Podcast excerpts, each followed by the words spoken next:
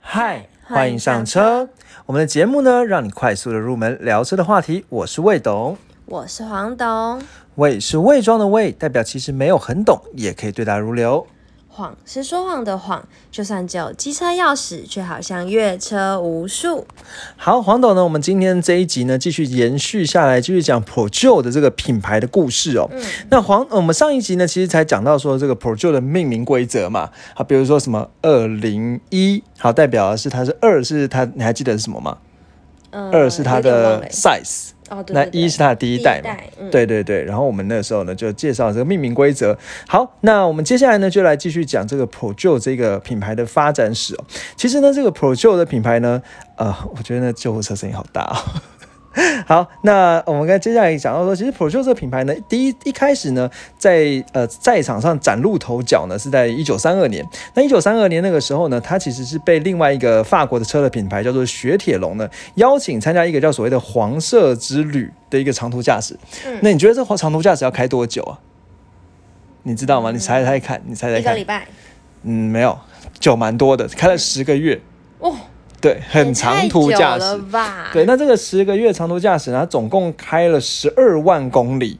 好，嗯然后这十二万公里呢，他讲说呢，他从就是他是在一九三二年的四月的时候，从巴嗯对，从巴黎的这个叫做嫩贝鲁特的地方出发，嗯，那开到就开到明年二月，然后这样的中国就应该不是巴黎，呃不是吗？应该是黎巴嫩的贝鲁特。哦，有道理，因为我想说都是法国嘛。黎巴嫩，那黎巴嫩在哪里啊？嗯，中东吗？好，那就中东吧。好，黎巴嫩的贝鲁特出发，那 什么东西？嫩贝鲁特，然后经过喜马拉雅山、戈壁滩，然后呢，最后开到 China 中国的北京，哦，然后总计十二万公里。嗯，那这个是呢人类历史上第一个用机械的力量完成横跨欧亚大陆的壮举。哇哦一九三二年，Pro 做到。嗯对，然后只不过当时啊有四，就是是那个活动只有四十个人，然后用的是十四辆所谓的伴侣代车组成，所以它其实并并不是一般我们看到的市售车啦。嗯好，然后呢，接下来其实我觉得还有个小插曲，一九三四年的时候呢，Peugeot 它发明了一个电动车哦，对，叫四零二 BL Eclipse 什么的，我真的不会念，Decapitable 之类的。对。那这个车呢，它其实呃最高时速是八十公里。哦，讲错了，最高时速是三十二公里，嗯。然后它只能走八十公里这样子，哦哦对对，蛮弱的这样子。好，那一九五八年呢，其实、嗯、这个时候他其实是去卖到美国。那卖到美国的时候，比较特别的是，为什么我特别想要讲这个？就是说，因为他卖到美国的时候，他为了要能够进入美国市场，所以跟其他欧洲市场一起打所谓的团体战。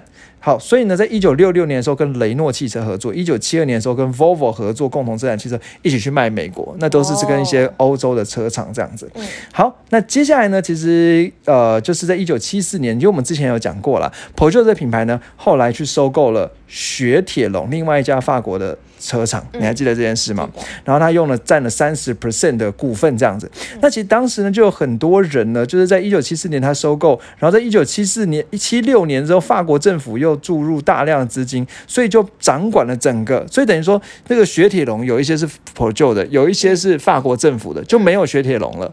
哦，所以原本雪铁龙的这个拥护者呢，就认为雪铁龙的这些创新啊、特色啊没办法传承，所以后来这个，然后这个，但后来呢，就是这个公司它其实就变成说两个品牌是独立存在。好，就是不要不会说，哎，Pro 就就没有这个，应该说雪铁龙的这个品牌就还是存存在。好，考考你，雪铁龙这个品牌它的 logo 是长什么样子？因为我们之前讲给不会的人听，我这样刚才讲一讲一讲，我就发现你可能可能不知道。对，其实我真的不知道哎，那雪铁龙的那个英这个品牌怎么念呢、啊？也不知道，而且我每次都把它念成雪芙蓉，就是嗯，那是什么？有一种有毒物质之类的。是一个保养品牌。嗯哦，雪铁龙的英文叫做 Citron 之类的。好，我也不太会念。好，总总之我们之后再介绍了。好，那这个它所以后来就是变成一个叫所谓的 PSA Peugeot Soci- Society 什么 Enemy 什么之类这个集团啦。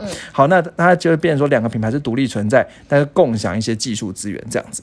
好，那接下来呢，其实要讲到比较精彩的部分。不过在精彩部分之前呢，我们要很快进入一下感谢的桥段。对，那你觉得这一次，每次你猜这次我们感谢什么呢？嗯，IG 吗？IG 怎么样？是不是有有更多人订阅了？对，我们现在有六十四个，所以只要上 IG 搜寻未懂车就可以找到我们对，嗯然后已经六十四个订阅，我觉得还不错。而且重点是今天我们收到了一则讯息，对，你要跟大家讲就？是高兴网友？又是高兴网友。对他今天催促我们哦，说赶快出下一集对下一哦集呢？这样子，然后 我们就是严阵以待。对，然后黄董就按了一个爱心，然后我就我就跟黄董讲说，没关系，我再回他就好。结 结果因为我担心下一集难产，所以我还没有回他说今天会出。对我们不敢挂保证，但好对险我们今天还是在最后的半小时。希望这位高兴网友可以及时的收听到。对对对对，好，那这是 IG 的感谢啊。那另外有一件非常要感谢的事情，就是我们每一集最后面，黄董会说五颗星刷起来真的又有人去帮我们刷一下22个了。对，，Apple Podcast 第二十二个五颗星。虽然他没有留言，但是我相信他心里留了一些话给我们，我感受到了。或者是其实他隐藏在 IG 里面哦，我们其中的一个 IG 的网友对对这样子。还是希望大家可以帮我们对对对刷起来啦。对，那如果今天是从什么 MB 三之类听到的，也欢迎就是，如果你今天是 iPhone 的话，就麻烦在我们，呃他帮我们在 Apple 上订阅一下，五颗星刷一下，因为这个分数会对我们的排名很有帮助。这样子，没错，对，好，那我们接下来继续讲精彩的部分来了。好，那精彩部分呢，就要讲到雪铁龙这个品牌跟一个叫做 WRC 的世界拉力赛的关系。你是，说保湿吗？哎，对耶你，刚刚说学缺我我点，讲太精彩、太兴奋了。对好，那这个 POJO 啦，POJO 跟这个世界拉力赛，黄总，你还记得我们之前有讲过拉力赛这件事吗？有哎、对，拉力赛干嘛？就是在比各种车的性能啊，拉来拉去吗？你很烦哎、那拉力赛怎么拉？就是很多，它其实拉力赛没有在拉啦，哦应该是他的他是音译啊，对对对对对。rally 嘛，对，不对？哎呦，会。可是有在认真，对。对这个拉力赛呢，在一九七三年的时候开始办，是世界的国际汽车联合大四大赛之一这样子。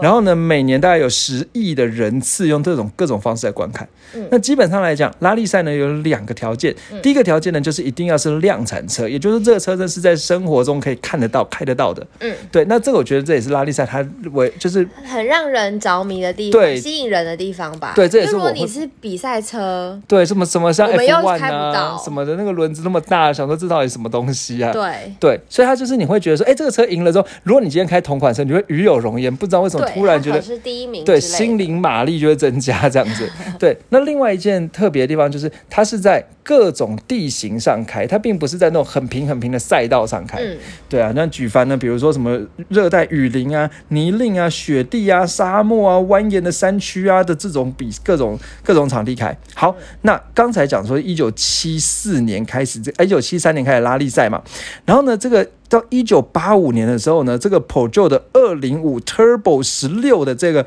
一点八 Turbo 涡轮增压引擎呢，它一点八呃一一千八百 CC 啊，嗯，好，它压榨出四百五十匹的马力，对，我们上一集好像有讲过，对，压榨嘛，对不对？压压榨这个词，对压榨出四百五十匹马力呢，就成为阿力拉力赛的冠军了。嗯，冠军哦，好强哦。蛮强的，听起来蛮强，对不对？然后这个图呢，这个车长得蛮霹雳的它在来说有种快要解体的感觉，对，这个就很多凸出来的零件呢。对，那这图我们会把它再放到 IG 的线动上，嗯因为 po 文我有点不太好意思更新，太久没更新了。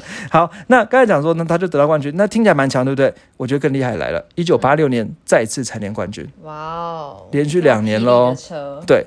然后呢，这其实这个车了，在这这个就是 Peugeot 的二零五系列啦。嗯那二零五系列其实，在台湾也算是一九八几年，其实那时候在台湾也是算是小有名气，嗯还蛮多人在就是。一九八三年的时候问世这个二零五系列这样子，嗯然后那个时候呢，Peugeot 它称之为所谓的 Super Mini，小小的迷你迷你的小儿迷你这样子那其实你还记得我们上一上一上一集有讲到说，Peugeot 那个二开头代表是很小的车，嗯，对不对？它是一最小，二是第二小。嗯。后来我查了一下，它大概三米八左右，哦，很小哎，很小很小。嗯，对，那我再来讲个数字啊，所以呃，一般来讲，我们可能说 R T 是大概四米五，嗯，对，那这个 Peugeot 三米八，但是它是 hatchback，就是掀背车，对而且它是两门掀背车，所以它这后座也是直接去死的。对对对，对对对，好，那这车呢，就在拉力赛能得到很多的，就是很多奖项了，但是它是所谓的 Turbo 十六的一个车，但是它一般我们看到是市售是所谓的二零五这样子。好，然后呢，它其实这个二零五呢，它其实在全球呢卖了五百万辆，那其实以销售量来讲，所以我们觉得 Pro 这个品牌就是好像没有什么知名度，应该说在台湾比较少见，冷门车不会有什么。就装叫做什么制，就人家说什么制服车啊、车具啊，不会有比较不会有这种情。可是当时其实销量还蛮不错的哦。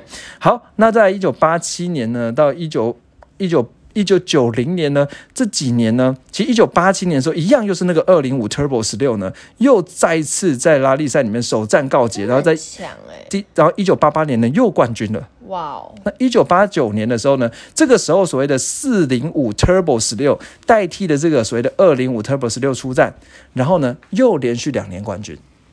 很强哎，这台真的不能小看它。对，但是就是刚才讲二零五啊、四零五啊，好，反正总之都是什么的 Turbo 十六嘛。好，后来呢，到一九九一年到一九九三年那个时候改换成九零五了。嗯，好，那九零五呢，在一九九一年呢，在一个叫所谓的。呃，我怕我念错，勒芒二十四小时耐力赛里面得到冠军。你知道为什么它叫二十四小时耐力赛吗？要比二十四小时。没错，它要开二十四小时。好累哦。那这个开，它就是在一个环形的赛道里面开二十四小时哦。而且最夸张的是，这二十四小时呢，你中间如果要加油、要换轮胎什么，全部都要算时间。哦。那也就是说，这个车一定要够省油。嗯。因为如果加油要时间的话，那你中间停下来加油，你就会被别人超过去。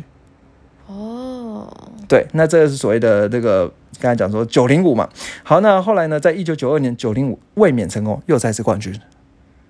好，然后一九九三年呢，那个九九零五呢，他不止得到了，应该说他什么，他反正就是他又又赢了了，就对。然后所以标那个什么公公益，反正就反正就他又再一次包揽，所以他连续三年都是冠军。好，嗯，九一到九三这样子。好，那当然这也是。很久以前的事啊，二二二十几、二三十年前的事。好，那接下来呢，蛮有趣的是，因为他在拉力赛得了表现不错呢，所以在一九九四年到两千年的时候，那个时候去挑战最顶级的赛车叫 F one。哦。不过他在 F one 里面呢，他是去加入别的车队，好像是迈拉伦车队的样子哦。然后呢，他主要是提供一些引擎之类的。好，那我这边很小小小科普一下，黄总，你知道为什么 F one 叫做 F one 吗？F 是什么字？这个你应该有听过 哦，不是不是不是啊，我知道法拉利哦，那怎么可以只是用一个品牌的名字？你有听过？等等等，我要猜，我要猜，有一个很可爱的卡通叫动物什么？方程式对。哦，你有听过方程式赛车吗？没有。呃呃，真真真的好，没关系没关系。好，应该会有听众听过啦。好，方程式的 Formula One 啦。好，那那为什么它叫方程式赛车？这边先小小科普一下。那其实它其实讲的是说，方程式其实指的是说，这个参赛车辆都要符。为什么在笑？没事没事。都要符合，怎么了？我突然觉得，为什么我那么喜欢猜这个什么 F？你说英文这样子？对对对对，就是可能可能可能因为我们也是那个什么 一些听众吧，就喜欢把什么 F 学长啊什么朗朗上口。好，不要硬接。好，那。刚才刚才干嘛？刚才刚才讲到哪里？好，那所以为什么叫做 F1 赛车哦？那 F 其实方程式它其实指的是标准化的意思。哦，好，那这个标准化呢？它所以它针对参赛车的车长啊、车重啊、引擎的这个功率啊，好，那有没有使用涡轮增压、轮胎尺寸啊？都非常严格的规定，让这个比赛变得非常公平。那刚才讲一个，刚刚不是说像那个 WRC 有十亿人在看吗？对不对？嗯。那你知道这个 F1 有多少人在看吗？呃，一亿。好，答案是六百亿人都惊呆了。屁啦！这个世界上不是也才六七十亿人，怎么拿来 六百亿人？好像是讲的是人次啦。好，因为他可能很多场比赛嘛。那可能我今天开两场，我就算两人次嘛。嗯对对对，那这样这样子算了。所以呢，世界全世界十倍的人口在看哦。好，那后来呢，他就得到在比赛中得到了很不错的成绩之后呢，其实他同时的也在设计上呢，也算算了一些领先。好，所以在一九九七年、到一九九九年那个时候，一九应该说一九九七年五月的时候呢，有一个叫就是有一有一位设计师呢，叫做宾尼法利纳。好，他设计出来的四零六酷配的这个车型呢，被当时认为是法国最漂亮的轿车。哇，黄总，你看这个形状，你觉得怎么样？我觉得还好，是不是？你觉得就不就是一台很旧的 Toyota 感觉？我怕破旧车主不开心。没有啦，这因为一九九七年当时的审美观念嘛，跟我们现在当然是不一样。嗯好，但但是其实当时呢，可能就是人家觉得很美，毕竟有当对啊，而且这也是法国人审美观念嘛，对不对？好，那一九九八年这个时候呢，一样是同一位设计师呢，他又设计了新的二零六。嗯，好，你有发现它其实那个代数很，常出现诶、刚才是二零五啦，其实。我觉得二二的系列、啊，对对对对对，嗯。好，刚才二零六，那这二零六呢，它其实就变成了，就他他说呢，ผ就从从狮子变成很帅的猫这样子，好，那这是人家说的啦。好，那不过二零六呢，的确它是很常出现哦，因为刚才讲一九九八年那个时候新的二零六呢，嗯。它到一九九九年的时候呢，就重返了拉力赛，哦，又开始，然后又得了冠军。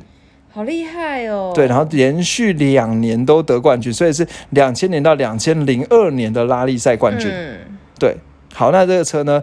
啊，刚才其实补充一下，刚才二零五是呃三点七公尺这样子，那二零六是三点八三五公尺这样，那其实都是很小很小车，都不到四公尺的车。好，因为它就是两门斜背车，你这样看嘛，就是两门的 Focus 这样。哇，真的很小，就很小很小这样子哦。好，那这个车呢，它其实其实对啊，就是刚才讲到，所以它其实应该是两千年到两千零二年连续三个冠军哦。好，那包把三个赛季的车厂综合冠军这样子。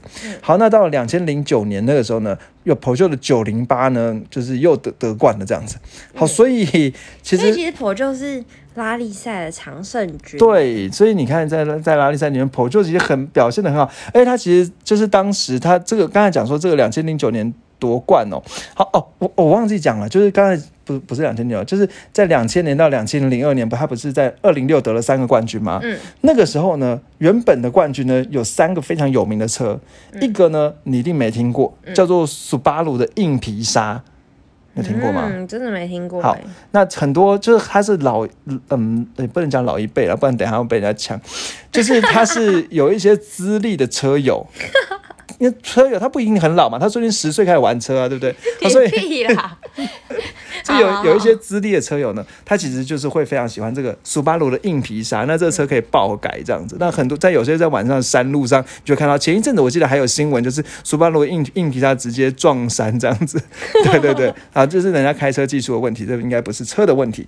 好，那另外呢，它也有几项几下福特的 Focus RS WRC，嗯，Focus 也是拉力赛的强强者嘛，常胜军嘛。就感觉这几个都是很会跑啊，对，然后再加上 RS 就听起来更厉害了。嗯，然后这个名字里面还有 WRC，代表它是专门为拉力赛改的。嗯嗯嗯，对，然后另外一一款呢，其实是比较少听到，是米珠比许的一个叫做 Evolution，那这个也是拉力赛里面非常厉害的车型。好，那这个以后我们再讲拉力赛再讲。好，那所以呢，它旗下的这些冠军的常客，Evolution 啊呃，对，好，你再念一次好了。Evolution，Evolution，好，我也想学一下。好，那在两千年到两千零二年就得了三个冠军这样子哦。好，那这个比赛的东西讲完了，接下来我们就讲这个 p o 跟台湾的关系。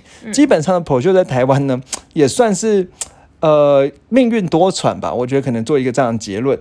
因为在台台湾目从一九七六年开始，哎，让我看一下是不是对，一九七六年开始呢，一直到现在，总共换了三家代理商。真的哦，对，那是蛮命运多舛舛的。好，所以呢，一开始一九七六年那个时候呢，是先跟一个叫羽田机械的一个公司哦。但这个羽田机械是什么呢？它其实是大业集团下面的公司。好日本哦，呃，那因为那个创办人叫做叶松根，嗯 所以叫大业集团吧。好，那这个大业集团在一九六四年成立这样子哦。然后呢，后来羽田机械呢，它现一开始呢，先去生产了一些什么摩托车啊、一些齿轮啊的零组件这样子哦。好，然后后来呢，这就干，然后它还生产所谓的比亚九的机车，还有伟士牌组装伟士牌的机车哦。啊，对，那其实，在台湾那个机车呢，还不还不错，这样子哦。好，那比亚九就是 G 那 PGO 啦，好的的这些机车哦。好，刚才讲说呢，在一九七六年那个时候呢，跟 Peugeot 呢签订这个合作。那其实一九七六年大概什么时候？你还记得吗？其实大概就是他刚参加拉力赛的时候嘛。嗯，对，那刚刚才讲说参，因为拉力拉力赛是什么？突然忘记，应该说拉力赛刚开始的时候啦。好，拉力赛是一九七三年，那刚参加是一九八八五年了，我看没有没有没有跟上。好，所以刚才讲说一九七六年那个时候就跟 Pro 签约哦，所以在他拉力赛很很厉害之前就签约了。嗯，好，那签约了之后呢，他就引进了这个 Pro 的车款。好，所以呢，一开在应该说在一九七六年到一九七九年那个时候呢，他就推推出国产的五零四。好，你还记得我们之前讲？普旧的话，五零四代表它的年代数一定是比较久一点的。对对，因为它可能刚才讲说那个四就是很久很久之前，它通常一个一个数字大概可以撑个十几年这样子。哦，对对对。好，那刚才讲说生国产，所以一九一九七九年就生产国产的这个五零四这样子。那接下来呢，生产了五零五就下一代嘛，然后三零五哦，三零九，然后四零五。好，二零五这些，而且都变国产车哦，所以它其实是真的会坐车，而且就是把法国车拿进来做这样子。嗯，好，到一九八八年的股票上市，好，股票为什么讲股票上市啊？为什么？因为它就变成，然后就当当就是上市公司嘛，很厉害嘛。好，然后呢，后来呢，就是又引进了大的车嘛，所以它也有自己做，也有代理，代理所谓的普旧六零五这样子。好，那一九九二年的时候呢，普旧的。二零五国产上市，好，那所以你还记得这个国 Pro 二零五其实也是很厉害，拉力赛长胜军嘛，它上市，所以卖的非常好。不过我刚才讲说呢，为什么讲上市呢？是因为到一九九五年这个时候呢，那家公司呢，它其实下面就是一样是同一个老板，它下面呢还有一个叫所谓的大业汽车，然后呢，他就挪用公款，把那个 Pro 赚到钱拿去给大用汽车这样子，然后呢，挪用公款之后被抓到，那因为违反了所谓的证交证交法。然后呢，这公司就被强迫下下呃，就是下市这样子。嗯。那一九九六年呢，因为多角化经营失败，好，那工厂就关掉。好，所以命运多舛，第一家公司呢，老板怪怪的。对，宣告失宣告失败。好，所以第二家公司老板怪怪，挪挪挪用公款原因对，老板怪怪的。对。好，第二家公司呢叫协和国际。好，协和国际看到和 笑什么？被戳到。好啦，继续继续。看到和，你会想到哪一家公司？和协和国际来和运哦，嗯，为什么我做球还是没有做成功？和拜和什么？六合、七合、九合，对哦，对，那不是都叫合吗？对不对？好，那这个协和国际呢，也是六合的关系企业哦。好，那这个协和国际呢，它就从一九九六年开始接手这个 破旧了。好，那接手它就接手变，因为刚才讲是零五嘛，零五是零五是国产的，就是羽田的。好，所以到二零六的时候，四零六、二零六、六零七这些，从一九九六年开始，然后所以呢开始出了四零六、二零六，然后再隔几年之后出六零七七。七三零七这些新的车款，好，那所以呢，基本上就是后来变成协和国际。好，不过协和国际这这家公司呢，它做一做之后呢，其实好像印象中了，它其实是有一些亏损啊。好，那所以呢，后来就他就不，就是后来就结结结束，决定不代理这样子。嗯，好，那不代理之后呢，就另外一家公司叫做保家联合，就是现在普救代理商来代理普救了。哦，我知道哎，怎么样？他之前的办公室在内科。为什么你知道？你有去过？嗯，就知道啊哦，嗯，好好，那那他办公室有什么特别地方？没有特别，我就只是知道。那你有进去里面吗？没有。好，那他的办公室外面长什么样？不知道。好，那这个保家联合，我觉得一定要讲一下。看到这个“家”这个字哦，宝是宝贝的宝，家是那个嘉义的家。好，保家联合看到这个“家”呢，其实蛮有趣的是，他的老板是。季家的董事长，你是说 Gigabyte 做那个主机版的技嘉的董事长？所以一开始人家就笑他说，这个车里面会不会多一些会宕机的什么的系统啊，什么什么之类？对，那其实这比较是电脑的一些专业相关的词啊。他说什么技嘉，因为好像有一些网友就是说什么技嘉主机版，它可能会有一些什么 BIOS 的画面，然后呢，他就觉得哦，这这个会不会那个车一打开那个车机里面就会出现 BIOS 宕机的画面这样子？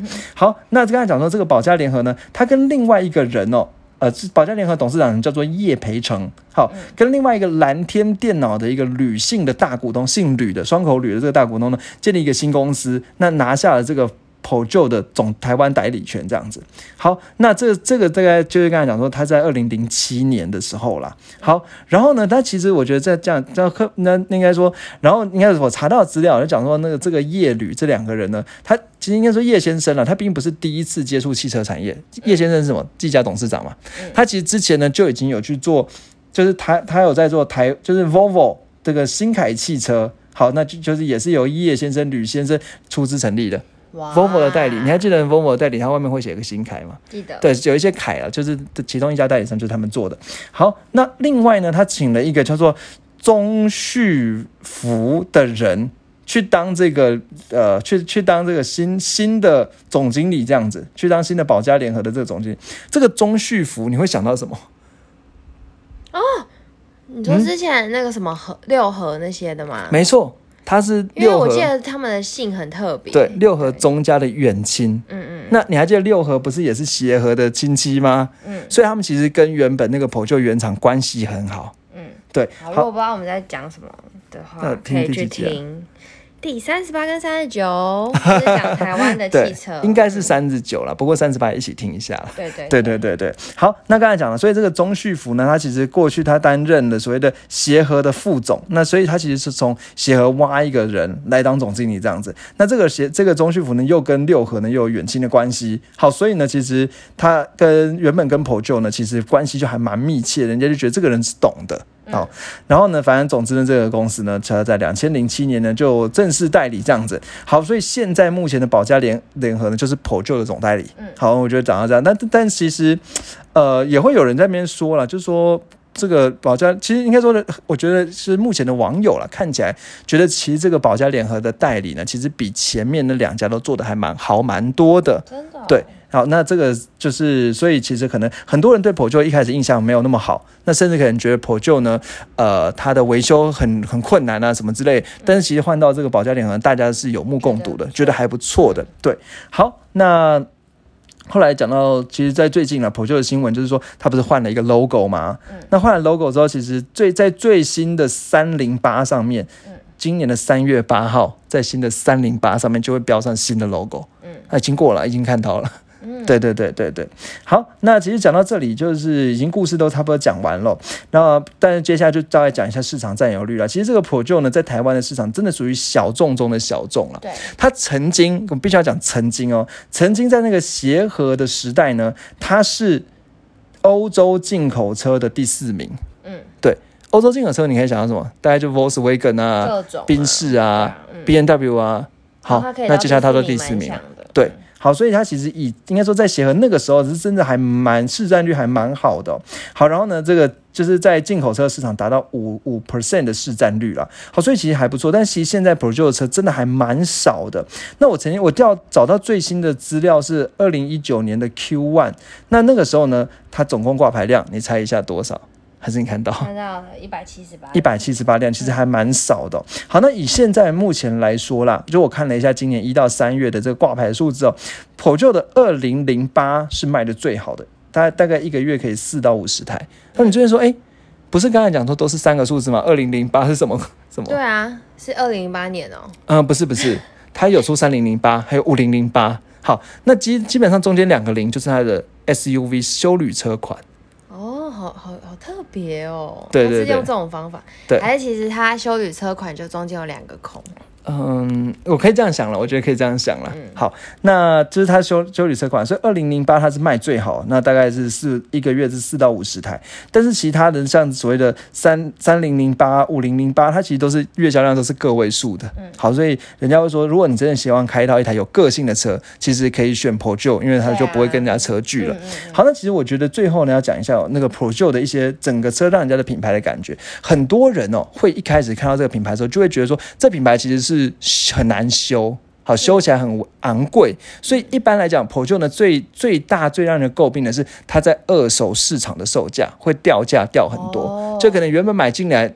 哦，大概讲一下了 j o 一台车大概是一百多到两快两百万左右，大概一百三到一百六之间那个价位带。好，但是有，所以它其实有一点点是在中的，就是中高价，就是在一般台湾的消费应该算是中高价位的车，就是百万车，但是它又不到又不到那种豪华品牌的等级，那 BBA 这样的。好，不过不，我觉得还是插一句啊，就是人家会，人家说 j o 它改了 logo 之后，他就说他要往豪华品牌迈进了。嗯，对，好，那看得出他的野心。对对对，那这个故事大概就讲到这，所以人家觉得说 Pro 呢，相对而言，它的掉价呢会掉的比较多。好，那这是人家的缺点。然后再来就是很多人呢会认为说 Pro 的车它的保养比较贵。不过其实我觉得必须要平反一下，就是目前我查到这样，大部分的破旧的车每一次小的保养大概是三千块左右，嗯，就是其实不贵，其实还好，其实不贵，B N W 大概七八千块。嗯好，那大概三千块左右，所以它其实并没有那么贵。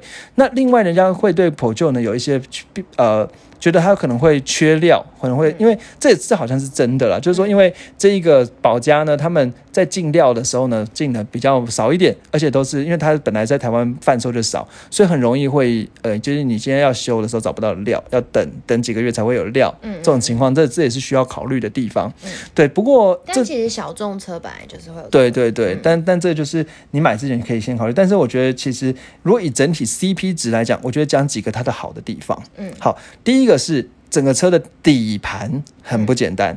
法系车底盘呢，人家会说法系车底盘跟那个应该说我们一般讲说都会只是讲欧洲车底盘怎么样很好，嗯怎么之类的嘛。说欧洲车底盘比日本车底盘好嘛，人家简单说只是这样。但其实人家会说法系车底盘跟德系车底盘又有不一样的地方。嗯好，那德系车的底盘呢？很比较，通常来讲，它会强调也强调操控，所以它会比较硬一点。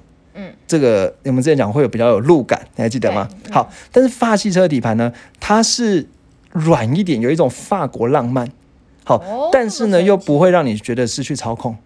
哦，它介于中间，对，所以它是舒服又有操控的它。各取两边的优点，对，所以人家说你开完之后，你会觉得说你好像就是有，它是完全跟德国车很不一样的感觉，但是又好操控的。嗯对，所以它底盘的是好操控。然后之前我有想试试看哦，我们对，我们应该下次去介绍一些，比如说下次我们可能早一集来介绍三零零八，嗯，对，然后我们就是去试一下。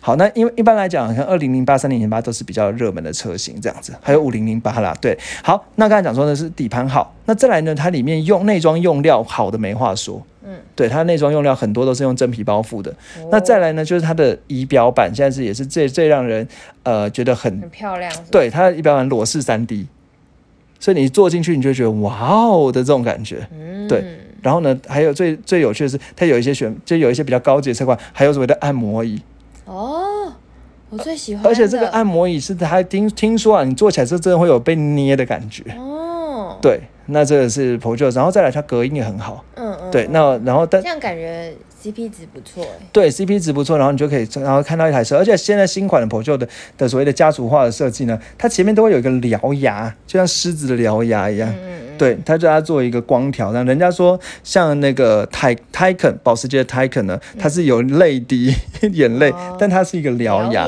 然后它车尾呢会有像狮爪一样的三条线，嗯，这样子，就是它车尾的就以一种那个像一只小狮子当这样子。对设计的对灵感，对，那所以基本上来讲，它是操操控好，然后隔音好。那其实这次我觉得它也是为什么它会在，然后再来哦，对，还有一件很重要的事情，通常 p o j o 车都非常的省油，哦，真的哦，对它的油耗表现都很不错。嗯，那甚至一般人觉得欧系车不太一样，对对对，然后甚至听说，如果它的柴油版的话，它油耗表现很夸张，可能呃一公升可以跑个三十公里在高速上。太扯了，对，所以它其实省油，因为它拉力赛出来的。那真的很不错哎，对，那我觉得这个大家可以试试看，嗯，可以考虑看看。对对那我们这一集呢，我想就介绍到这里哦。那在这一集结束之前呢，我们先预告一下下一集要讲什么。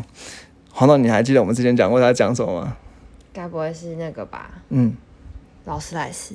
没有啦，没有没有，劳斯莱斯我们就先不票选了。好，好，那因为这个这一这一次就暂时先不票选，因为我们之前已经先准备好，怕没有料这样子。这一次呢，我们会介绍，破旧。不是啦，我就介刚刚介绍完，我我们这次会介绍 Volvo，你还记得吗啊，对哈？Volvo 的什么？C 四零。对，Volvo 的 x C 四零，这之也是前我就想过，这也是黄董非常喜欢的一台车。对，嗯，因为桂纶镁代言。嗯。好，好，然后呢，在最后就是三件事情跟大家讨论一下。第一件事是在马路上看到一台 j o 的时候，你可以开始来嘴一下说，哦，这很值得嘴耶。对，但是应该没什么人因为看不哎看不太到，但你看下次看到的时候，你就可以来讲一下啦。嗯对，那当然这然后你可以从那个数字里去知道说，哦，它是属于第几代，因为像零现在目前就是数字尾数是八。那嗯人家就说，其实 p j o 的八系列，就是后面是八的这个数字呢，代表通常它的品质已经比之前好非常多了。嗯，对，然后比较比较，因为之前讲 Pro 就是最大的问题，人家担心它容易坏要修，嗯但是八系列这这品质上真是比较好很多。好，嗯那再来这个你可以拿来嘴一下。那再来第二件事情就是 IG 嘛追起来，我们今天讲了也会放线对，动哦。我们会把这些东西放线动，考大家有没有听懂？对。嗯，直接搜寻魏董车也会找到。对对对，然后最后一件事，这个我不好意思说了。就是 Apple Podcast 五星刷起来。好，感谢大家，谢谢大谢谢，家，拜拜，拜拜。